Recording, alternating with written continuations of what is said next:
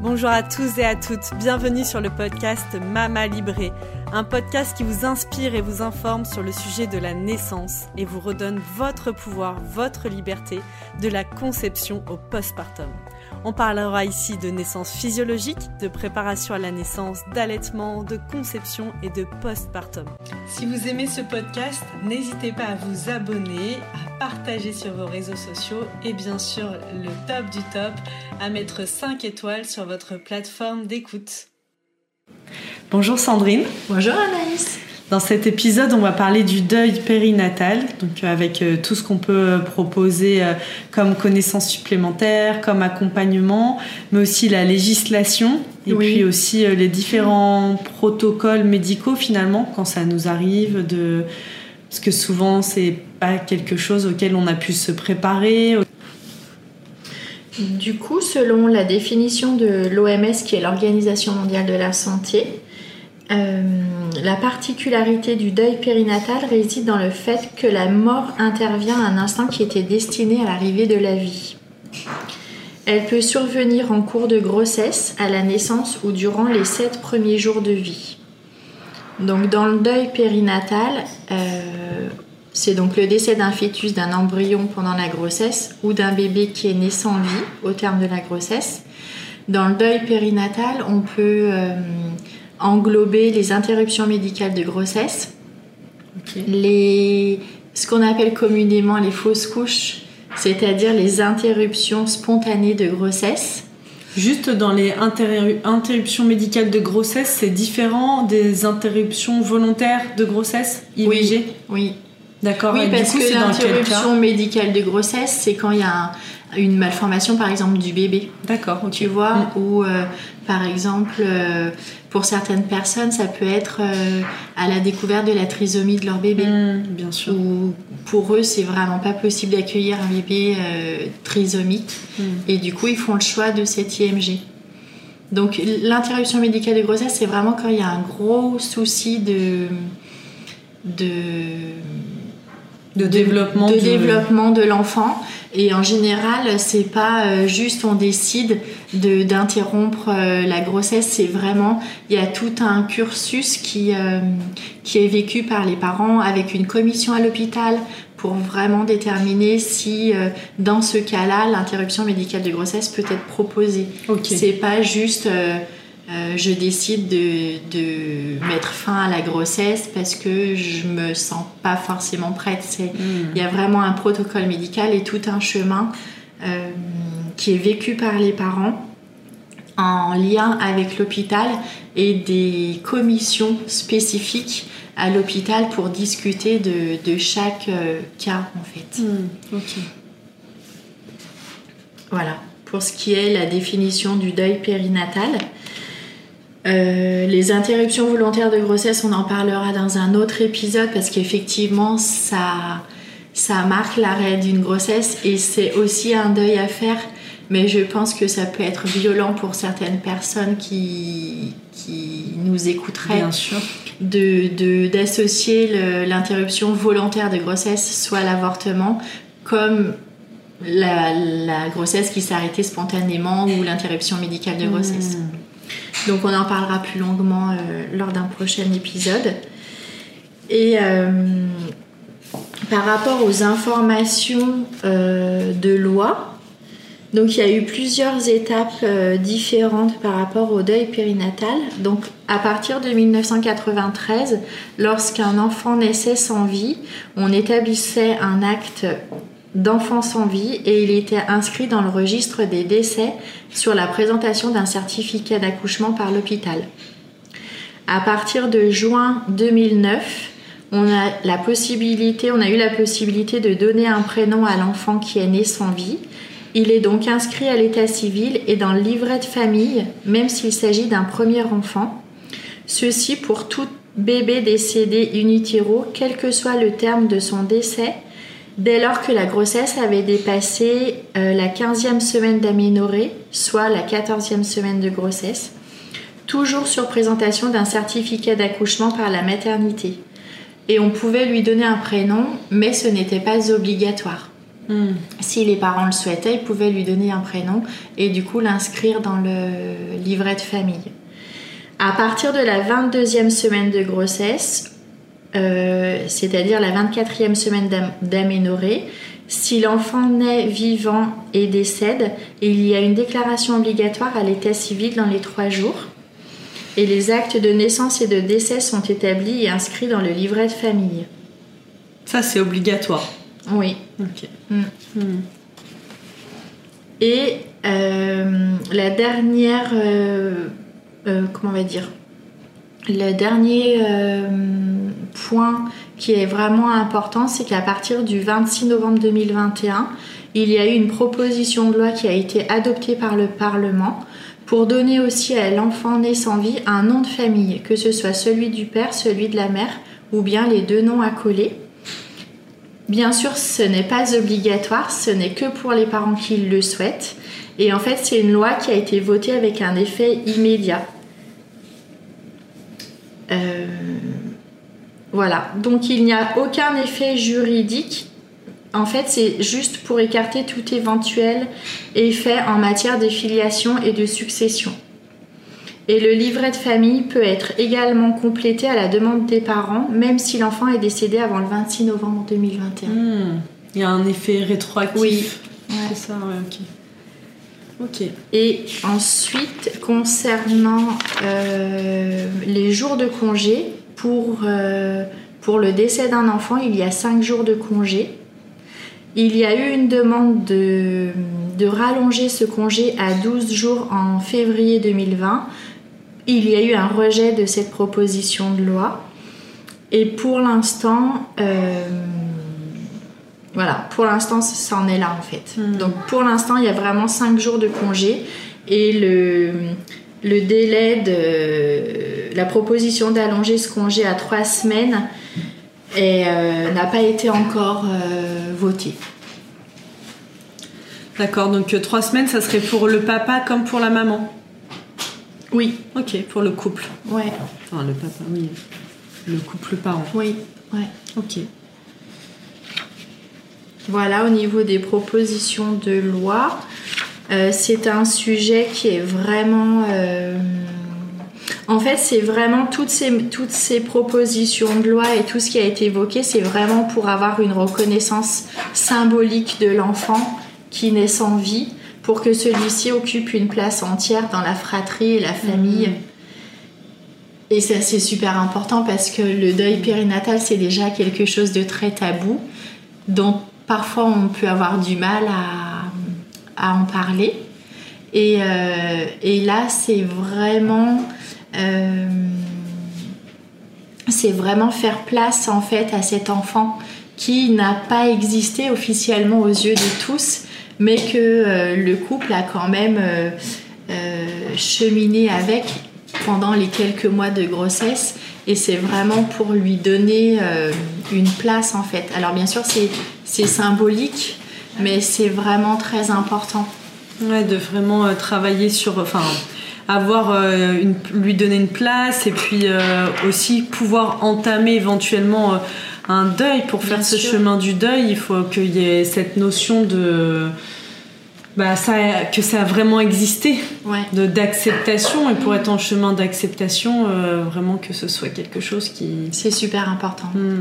C'est super important et, euh, et c'est fréquent parce qu'en fait il y a quand même une grossesse sur quatre qui n'aboutira pas. Ah, c'est énorme, Donc pas les c'est chiffres. c'est énorme, ça fait quand même 10 à 15% de grossesses qui vont s'interrompre spontanément. Et ce, quel que soit le. Est-ce qu'il y a peut-être une incidence plus forte en début de grossesse ou. euh, Alors oui, les, les, oui, effectivement, parce que les grossesses en fait qui s'interrompent entre la 14e et la 22e semaine ne Ça fait représentent quoi que comme, euh, 1%. Ah oui, ok. Bah, la 14e semaine, ça fait à peu près 3 mois. D'accord. C'est que mois et demi. 1% là. Ouais, ça représente que 1%. D'après les chiffres que j'ai euh, 1% sur que j'ai combien trouvés, Il y a combien tu disais de, de, de- à peu près 10 à 15%. Ouais. Donc ça veut dire que euh, sur ces 10 à 15%, il n'y a que 1% qui sont euh, avant les 3 mois. après les 3 mois. Ah, ok. Entre les 3 mois et les euh, 22 semaines, tu vois, ça fait 20, ça fait à peu près 5 mois, quoi. D'accord. Donc euh, la, la majorité. euh, C'est la majorité des, des grossesses qui s'interrompent, c'est vraiment dans les débuts. Donc c'est vraiment le Ouais. premier trimestre. Ouais, c'est ça. Ok. Oui. Donc c'est vraiment quelque chose qui n'est pas facile. Euh, souvent en plus c'est délicat parce qu'on parle de d'attendre le premier trimestre Hmm. pour parler d'une sûr. grossesse et pour annoncer la grossesse. Et en fait, euh, comment dire aux personnes qu'on a perdu un bébé alors qu'en fait ils n'étaient même pas au courant? Ouais. tu vois, moi, quand j'ai été enceinte, j'ai toujours euh, euh, eu ce besoin de l'annoncer assez vite parce que je me disais que s'il se passait quelque chose, bah, au moins les gens seraient autour de moi et, se- et le sauraient en fait. Hmm. Et je me rappelle que pour ma première euh, grossesse qui s'est interrompue spontanément, en fait, euh, je me suis mise à saigner euh, le week-end où je devais euh, réunir mes parents, mes beaux-parents, pour justement leur annoncer la, la- la grossesse. Et bah, bien sûr, j'étais dans un état tel que j'ai pas pu les recevoir à la maison.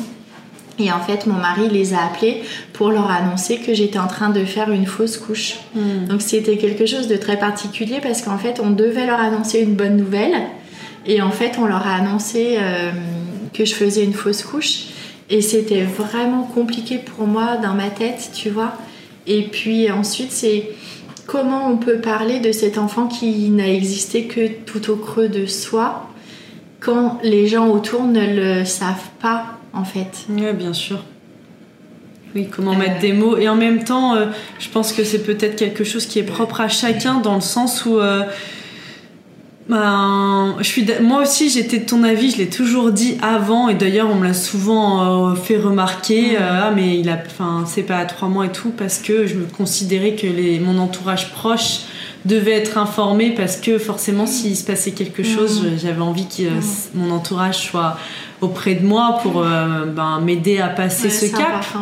Et, et je pense qu'il y a aussi des personnes qui peuvent se dire, ben finalement, euh, le fait que les autres ne le sachent pas, ben c'est peut-être moins confrontant et ça peut être moins douloureux aussi. De, en plus le- de, de le traverser, tu sais, parfois quand on vit un deuil, on vit quelque chose de difficile, les émotions des autres à gérer en plus, Oui. euh, ça peut être Mm. aussi lourd et on n'a pas toujours envie, on se sent pas toujours euh, dans cette capacité ou dans cette envie de, en plus ça, de Oui. gérer, en plus de sa douleur et de sa tristesse, de gérer la douleur et la tristesse des autres, ça peut être quelque chose de qu'on n'a peut-être pas envie d'expérimenter. Complètement. En tout cas, c'est vraiment à adapter. C'est vraiment à. Chaque couple peut faire comme il le souhaite, en Mhm. fait. Effectivement, il y en a qui vont attendre les trois mois, et puis il y en a d'autres qui vont le dire tout de suite. Et puis c'est ok tant que c'est juste pour chacun. Mhm, bien sûr. Euh, en tout cas, moi, j'avais vraiment ressenti cette difficulté, tu vois, à leur annoncer que, que je venais de perdre un bébé. Euh, alors que pour moi, c'était normalement synonyme de fête ce jour-là. Mhm. En tout cas, c'est ce qui est sûr, c'est que quand on est euh, dans l'entourage d'une personne ou d'un couple qui a euh, euh, vécu un deuil périnatal, c'est vraiment très important de. Ça peut être très compliqué pour l'entourage en fait, parce qu'ils peuvent avoir peur de, de mal faire, ils peuvent avoir peur de mal dire, et c'est vrai qu'il faut être très vigilant quand on a des personnes qui ont vécu un deuil périnatal, parce que souvent on entend des petites phrases du style euh, c'est bon, tu en auras d'autres, ou tu en as déjà et ils vont bien. Euh, T'es jeune, en bonne santé, euh, t'en il n'y a pas de raison que tu n'en aies pas d'autres. Mm. C'est moins grave que si tu avais perdu un enfant qui a déjà vécu. Mais en fait, toutes ces petites phrases-là, ça peut être vraiment violent quand on les reçoit, quand on est en train de vivre un deuil périnatal. Moi, je me souviens que la première fausse couche que j'ai faite, je me suis recroquevillée sur moi pendant une semaine en fait. Et je voulais voir personne et je voulais parler à personne. Tu Mm. vois, c'est ce que tu disais, Anaïs, tout à l'heure. Et euh, ça m'a aidé moi après pour euh, mon chemin que les autres savent, sachent que j'ai Mhm. fait une fausse couche. Mais sur ce moment-là, pendant une semaine, j'ai voulu voir personne quoi. Eh oui. Je- mon mari emmenait euh, notre fils chez la nounou, il allait la récu- le récupérer le soir. Moi, la journée, je re- restais recroquevillée sur moi-même, dans ma tristesse, dans mon mal-être, dans ce Mhm. corps tout vide. Et au bout d'une semaine, ça a été, mais j'ai eu besoin de cette semaine-là pour vraiment traverser ce deuil. Hmm. Et euh, toutes ces petites phrases, oui, tu en auras d'autres, t'es es en forme, c'est sûrement que, que si tu l'as perdu, c'est sûrement qu'il avait une malformation ou une anomalie. Bien sûr, mais en tout cas, sur le moment, ça nous, ça nous réconforte pas, quoi. Bien sûr. Est-ce que toi, à l'inverse, il y a des phrases, des petites choses qui t'ont aidé, qui t'ont. Bah, déjà, t'avais un aîné. Oui, Ça, je pense que c'est quelque chose finalement où ça peut nous aider dans le sens où on se dit bon bah là, il n'y a pas le choix quoi. Faut Bah, ça je a me été- relève.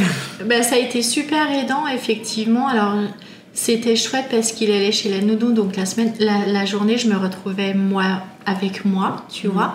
Mais le soir, effectivement, je, je me, bah, il apportait de la vie en fait quand il arrivait à la maison et forcément, j'étais obligée de m'en occuper. Hmm.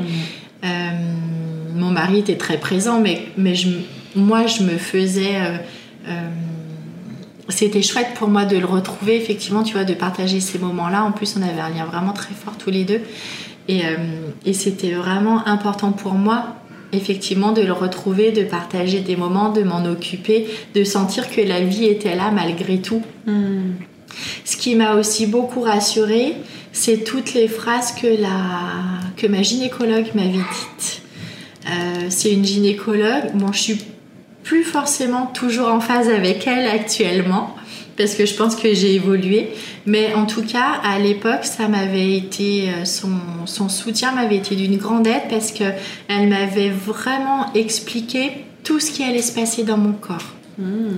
tu vois, sur la durée des saignements, sur, euh, elle avait été très à l'écoute quand je l'avais appelée.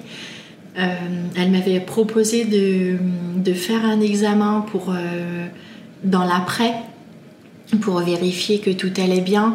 Et en fait, tout ce qu'elle m'avait expliqué, par, par exemple sur les saignements, sur comment j'allais me sentir, c'était exactement ce qui s'est passé dans mon corps. Et ça m'avait vraiment beaucoup rassurée en fait. Est-ce que les saignements, c'est comme après une, une naissance? Est-ce qu'on saigne euh, au, aussi Alors j'ai saigné, oui, moi j'ai saigné 8 jours par exemple. Ah ouais, quand tu même. vois, Mm. ouais. Après pour les naissances, j'ai saigné beaucoup beaucoup plus longtemps. Mm. Donc pour moi c'était euh, c'était euh, beaucoup moins long, Hmm. tu vois, au moment où ces grossesses se sont interrompues euh, spontanément. Mais euh, ouais, ça avait été quand même assez intense. Tu vois, les saignements avaient été quand même vraiment abondants. Ça m'avait beaucoup fatiguée. Et puis toute la, toute la, la fatigue émotionnelle, en fait Bien sûr. Ouais. émotionnel et psychique, euh, ce sentiment euh, d'incompréhension, de me sentir euh, peut-être coupable face au fait de ne pas avoir pu mener ma grossesse à terme. Hmm. Ça, c'est vraiment aussi des choses qui, que les parents peuvent vivre. Dans la culpabilité, euh, du coup, il y a tout ce, ce chemin un peu d'accueil. Est-ce que Oui. toi, tu t'étais fait, euh, fait accompagner? Est-ce qu'il y avait ta gynécologue? Il y avait d'autres personnes autour de toi qui ont été des personnes ressources pour traverser cette, euh, cette période de vie ou, euh, Euh, je pense ma maman qui était présente par des petits messages, tu crois? Mais euh, sinon, non. hmm. En plus, je on venait d'arriver dans la région, donc j'étais pas très entourée. Enfin, tu vois, je connaissais vraiment personne à cette époque-là. Donc, euh, hormis la nounou euh, de notre aîné et qui n'avait pas su à ce moment-là ce qui s'était passé, euh, non, Hmm. non. Tu penses que tu aurais eu besoin de quoi? Ah bah j'aurais clairement pu avoir besoin d'un accompagnement avec une doula. Hmm. tu vois, pour, pour euh, qu'elle puisse m'offrir cet espace d'écoute, qu'elle puisse m'accueillir dans qui j'étais, dans ces difficultés, dans cette tristesse d'avoir perdu euh, mon bébé, de, dans cette, euh, ces difficultés de ressentir mon ventre tout vide, parce que pour le coup, je l'ai vraiment vécu. Enfin, le moment où j'ai perdu mon bébé, c'était vraiment. Ça s'est passé à la maison, mais c'était vraiment intense au niveau des contractions, au niveau des sensations dans mon corps. Et je l'ai vécu seule parce que euh, mon mari s'occupait de notre fils aîné. Que, et, du coup, ça a été difficile, je pense, pour moi. Donc, si effectivement j'avais eu une doula auprès de moi, j'aurais pu euh, pouvoir parler de tout ça. J'aurais... C'est pas forcément quelque chose que j'ai parlé par la suite, en fait. Et en plus, c'est intéressant vis-à-vis de ce qu'on disait tout à l'heure, là, que je disais, bah, peut-être qu'il y a des parents qui font le choix de pas annoncer leur grossesse au premier trimestre pour pas porter la tristesse de l'autre. Je pense que quand un moment, euh, même si on perd son bébé assez tardivement, bah, euh, se livrer complètement à son entourage euh, en expliquant ce qu'on traverse, sa tristesse et tout, peut parfois ne pas être si évident dans le sens où on voit bien que notre entourage il est déjà affecté, que lui aussi le traverse, que ce soit nos parents, nos proches, nos amis. Donc du coup il y a une certaine je sais pas si c'est une certaine retenue dans euh, tout ce qu'on a envie, on aurait besoin de déposer, mais finalement, euh, on dit, bah, en plus de la tristesse que eux déjà traversent, de leur montrer à quel point on va mal, ben, ça serait comme un poids en plus. Mm. Alors que justement, de se faire accompagner par une doula, euh, quelqu'un qui pourrait, qui est là sans cette charge émotionnelle. Oui. Parce que bien sûr qu'elle est là en tant qu'accompagnante, mais elle est à l'extérieur de la personne, de la vie familiale. Donc euh, un peu comme un thérapeute, quand en tant que thérapeute on reçoit des choses très très lourdes de l'histoire de vie de la personne, on n'a pas cette charge émotionnelle, donc on est en capacité d'accueillir à 100% mm. et d'être un peu ce, ce pilier, euh, ce, un peu ce plateau sur lequel la personne elle peut venir tout déposer et nous on a la force. Ça pour tenir supporter et de tenir cet espace. C'est exactement ça. Mm. Et, euh, et, ça, je pense qu'on peut pas le trouver dans notre entourage, même dans nos amis, c'est pas toujours évident parce qu'il y a l'affect. Il y a l'affect et puis il y a le tabou aussi. Hein. C'est quand même assez, assez tabou comme, euh, comme phénomène encore. On n'ose pas en parler, on n'en parle pas. Euh, les gens euh, à l'extérieur sont quand même parfois euh, indélicats. Mhm. C'est pas forcément, bien sûr, c'est pas fait exprès, mais n'empêche que c'est une situation qui est aussi compliquée pour eux et du coup ils savent pas trop quoi dire, comment faire. Et effectivement, en tant que doula, on est aussi là pour pour porter cet espace et pour être pour que que le couple se, puisse se sentir en sécurité.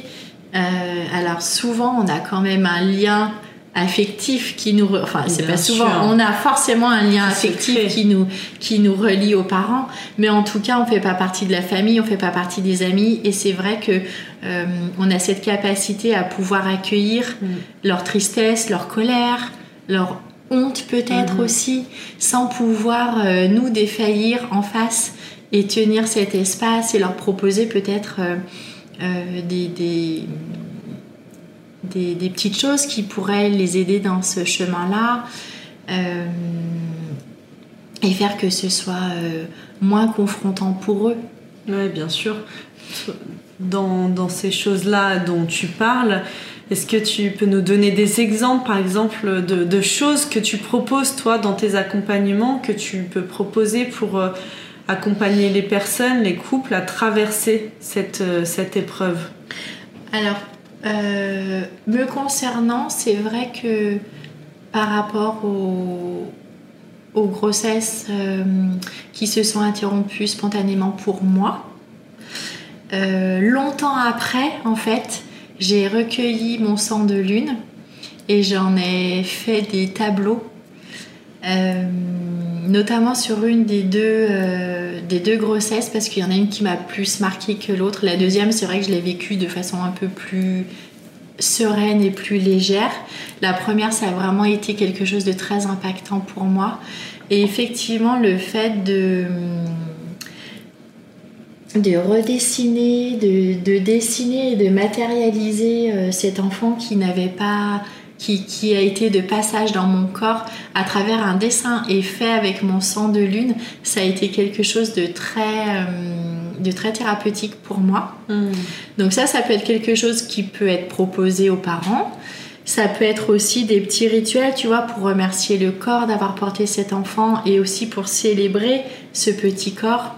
Parce que quand ça se passe, euh, au moment où ça se passe, on n'a pas forcément cette énergie, on n'a pas forcément, on n'est pas forcément dans ces, dans ces pensées-là en fait. Mais dans l'après-coup, ça peut être ça. Euh, peut-être proposer un massage, tu vois, pour que la femme se réapproprie son corps. Par exemple, un ribozo, ça peut être un. Ah ouais, oui. Oui, un soin, ribozo, ça peut être vraiment quelque chose de très très fort. Euh, alors peut-être pas forcément tout de suite, tout de suite, mm. mais dans l'après, ça peut être très très important effectivement pour pouvoir euh, laisser partir ce qui a besoin de partir de cette grossesse et euh, ouvrir un nouveau chemin. Mm. Ça peut être aussi un petit rituel à faire en couple, tu vois, où je pourrais bah, les aider, leur proposer, peut-être écrire une petite lettre à leur bébé, faire un mandala végétal, recueillir, s'ils ont pu recueillir le petit corps, ben, peut-être euh, l'enterrer et faire un petit rituel à un moment donné dans leur jardin. ça peut être des petites choses comme ça. Mm-hmm. Euh, en tout cas, le travail de deuil peut être vraiment long et euh, douloureux. Et puis, selon les conditions de décès, aussi selon si les femmes ont on fait cette euh, grossesse euh, interrompue euh, spontanément, soit à la maison, soit à la maternité. souvent aussi quand le, fœtus est beaucoup plus grand, il peut y avoir le recueil du fœtus, l'habiller et le voir. Mmh. Parfois à l'hôpital, les femmes n'ont pas forcément envie de le voir, mais je pense que ça, ça peut faire partie du chemin de deuil en fait. Et le fait de le voir, ça peut vraiment le rendre concret mmh. et faire que ce soit après plus facile. Et oui, parce qu'il y a une phase de déni qui peut être euh, augmentée par le fait de ne pas le voir peut-être. Bah oui. Donc euh, lui donner un prénom. Euh, selon les conditions dans lesquelles le décès est survenu, il peut y avoir une autopsie. Mmh. Il peut y avoir des obsèques à préparer. Euh, on peut aussi, il y a une association euh, qui s'appelle Souvenange qui, est, euh, qui a des antennes vraiment de partout en France. Il y en a une à Grenoble. et en fait, c'est des photographes qui viennent à la maternité pour prendre des photos du bébé, du fœtus. Et du coup, ça, ça peut être aussi quelque chose qui est alors, ça dépend des parents. Il y a des parents qui peuvent le vivre très bien sur le moment et qui ont besoin ça. Il y a des parents qui n'ont pas forcément envie. Mais c'est ce qu'on disait tout à l'heure dans le fait de rendre cet enfant euh, concret, je sais pas si on peut dire ça comme ça, de, l'inscrire aussi dans le livret de famille, de l'inscrire, tu vois, sur les photos de, de famille. Ça peut être quelque chose d'important pour les parents et effectivement, ces photographes sont toujours euh, bah, sont formés. Hmm. Donc, euh, ils viennent avec toute leur délicatesse et leur savoir-faire pour proposer des photos euh, de famille, des photos de ce petit embryon ou fœtus qui est décédé.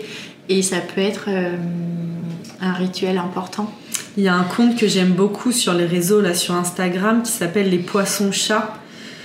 J'adore en fait l'idée, bah, c'est vraiment une sensibilisation au deuil périnatal. Et les poissons chats en fait c'est des petits galets.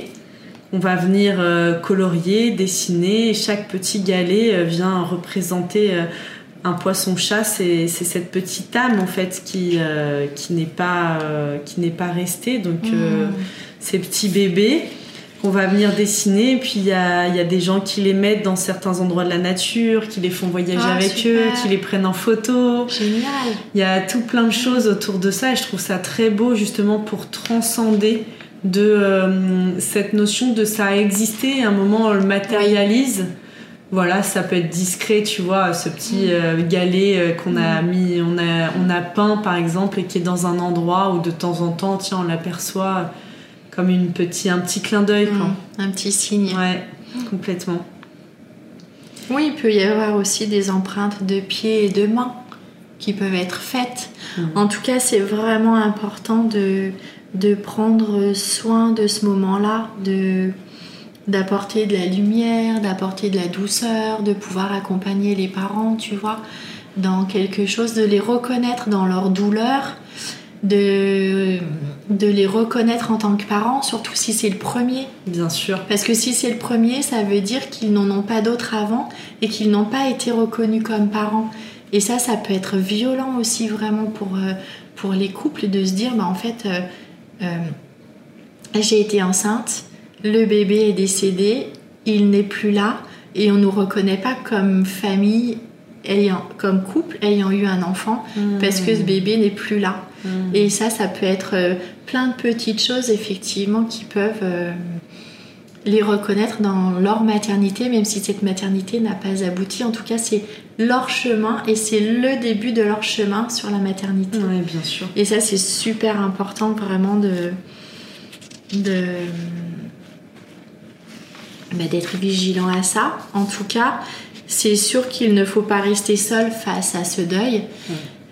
Euh, Il faut essayer de vraiment s'entourer. De, de, il y a plein d'associations, de forums, de groupes qui existent.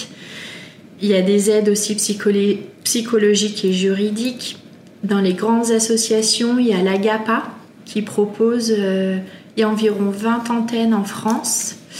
Ce, il propose des groupes de parole, des cafés-rencontres, des accompagnements individuels. Il propose même de la formation aussi pour, euh, pour, euh, pouvoir se former et soutenir euh, les couples endeuillés. C'est génial ça. Ouais. Bah, dans les formations, il y a l'association euh, Couleur Plume Formation. Là, ce sont deux doulas qui ont créé cette formation et c'est pour accompagner la fin de vie et le deuil. Et elles, sont, elles font vraiment un boulot mais formidable. Enfin, moi, je les, je- vraiment, je les aime beaucoup, ces, ces deux femmes. C'est, euh, comment elles s'appellent? Julie et Clémentine. Et, euh, et elles sont vraiment euh, fabuleuses. Il y a aussi l'association SPAMA, S-P-A-M-A, qui propose un soutien euh, en ligne téléphonique, des cafés-rencontres, des accompagnements individuels, des documents pour soutenir la fratrie. Ils ont un forum en ligne. Il y a aussi la fédération Naître et Vivre qui, fait- qui propose un soutien aux parents, qui propose de la recherche médicale par rapport à la mort subite du nouveau-né. Mmh. Et puis, il y a euh, Une fleur, une vie, qui là, est, c'est une association qui a... En fait, c'est Une fleur, une vie, c'est la création d'un immense bouquet en, image, en hommage au bébé. Et chaque année, je crois que c'est début mai, chaque année, il y a un regroupement à Paris où chacun vient avec une fleur et il constitue un énorme bouquet. Mmh, trop beau. Et ça, c'est Elisabeth Martineau qui en est euh, à l'origine. C'est vraiment euh, euh, le signe de. Enfin, tu vois, c'est placé sous le signe de la rencontre et de la création artistique. Franchement, c'est vraiment fabuleux. C'est bientôt en plus. Oui, c'est bientôt en plus. Je- Sur les réseaux sociaux, vous pouvez vraiment euh, retrouver la page Une fleur, une vie. Et puis, euh, il y a le podcast, Lu- Luna Podcast, qui est là plutôt pour... euh, euh, c'est un podcast qui est spécialisé dans le deuil périnatal. Ok. Et euh, le film Et je choisis de vivre, qui a été réalisé par Nance Thomaset et Damien Boyer. Euh, Nance Thomaset, tu sais, c'est, il a fait l'émission Nu et, cu- Nu et culotté. Ah oui, oui, oui. J'adore Je connais bien cet toi homme. aussi, j'adore. Bah, en fait, je l'avais. euh, c'est après que j'ai découvert l'émission Nu et culotté. et je l'avais vu euh, quand ils ont choisi, quand ils ont, pro, ils ont fait une conférence sur Lyon pour parler de leur film. Et je choisis de vivre. Et je l'avais trouvé. euh, D'ailleurs, il y avait, ils étaient tous les deux, Nance Thomaset et Damien. Et je les avais trouvés, mais juste fabuleux, quoi. Dans leur façon de présenter, dans leur façon d'être. Tout ce qu'ils ont pu dire, ça résonnait en moi. C'était vraiment. euh, J'en ai un super souvenir, tu vois. C'était quelque chose de, de triste, hein, puisque dans ce film, c'est l'histoire d'Amande qui perd son petit garçon qui se prénomme Gaspard quand il a un an. Hmm. Et c'est tout le chemin, elle explique comment, euh, tout le chemin qu'elle a, qu'elle a suivi après en fait. Et euh, donc ça pouvait être, euh, ça aurait pu être triste, mais ça l'était, mais il y avait tellement de lumière autour d'eux dans leur façon d'exprimer, dans leur façon de parler, de présenter ce projet. Oh, moi j'ai été vraiment touchée par leur sensibilité et leur façon d'être. Et puis ils sont aussi, euh, Damien Boyer, c'est le cofondateur de l'association Mieux Traverser le Deuil. Hmm, ils ont une page sur Facebook et puis il y a plusieurs... Ils, ils, proposent des événements, ils proposent des lives avec des spécialistes, des professionnels et c'est vraiment très riche. Donc c'est le deuil en général, c'est pas que le deuil périnatal Pas que, non. Ok, très intéressant. Et puis, on n'a pas parlé, Anaïs, des, des, des protocoles médicaux. Oui. Mm, mm. Euh, par rapport aux grossesses qui s'interrompent euh, de façon spontanée. Donc en fait, il y a deux possibilités. Quand la grossesse, elle est très avancée, il y a un protocole hospitalier. Et en fait, euh, il y a deux possibilités. quand la femme saigne beaucoup, et que l'embryon est naturellement euh, né du corps de la femme, souvent après il y a des bilans sanguins hormonaux, il y a des échographies pour vérifier que le placenta a bien été euh, expulsé euh, en entier, qu'il ne reste rien dans l'utérus. Et s'il y a des, des, petits bouts, alors il faut procéder à un curtage. Ok. Donc le curtage, en fait, c'est une opération qui est qui est faite pour extraire des bouts de membrane du placenta, soit l'embryon, parce que parfois la grossesse s'est interrompue, mais le bébé euh, ne naît pas. Mm. Donc euh, on ne peut pas rester euh, indéfiniment avec ce, fœtus à l'intérieur de soi.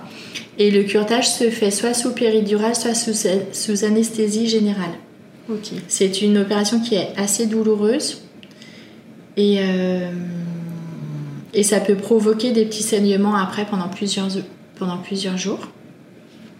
Et puis quand il y a aussi la, possibilité que la grossesse s'est arrêtée, effectivement, mais que l'embryon est retenu dans le corps, c'est ce que je disais. Et il y a plusieurs, il y a donc la possibilité du curtage. Il y a aussi parfois des femmes qui font le choix de se faire accompagner par des plantes pour pouvoir euh, aider le, fœtus à, à, partir. Mhm. Et là, souvent, c'est des plantes qui sont très, euh, très spécifiques comme la sauge, la matricaire, l'alchimie, la lavande. Hmm. Ah, c'est sûr que la sauge est très puissante pour ça. Oui. Hmm. Et là, dans ce cas-là, euh, c'est important de pouvoir se faire aider, par exemple, par une herboriste mhm. qui connaît vraiment les, les usages et les et les propriétés de chaque plante et ne pas le faire euh, seul quoi. Enfin, mm. sauf si vous avez une connaissance euh, extrême des plantes, mais je pense que là c'est important de pouvoir se faire accompagner par euh, peut-être les naturopathes. Oui, les naturopathes. C'est ce que j'étais en train de penser. Vous pouvez accompagner Anaïs. Bien sûr.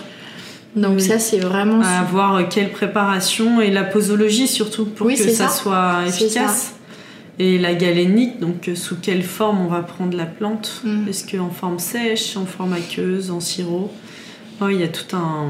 Bien sûr, ouais, ça se prépare et, et puis voir aussi euh, l'accompagnement. Quand tu dis ne pas le faire seul, moi je pense aussi à si on, fait le choix de, ce, de cette méthode, de d'être pas toute seule chez soi, quoi, qu'il y ait euh, son conjoint à ses côtés. Mm au cas où pour euh, quand même pouvoir euh, se rendre à l'hôpital euh, rapidement si c'est nécessaire, tout ça. Enfin. Hmm. Et ça, c'est les. Donc, il y a aussi les médicaments, non? Donc là, on parlait de l'aspiration. De... Oui, alors les médicaments, c'est plutôt pour.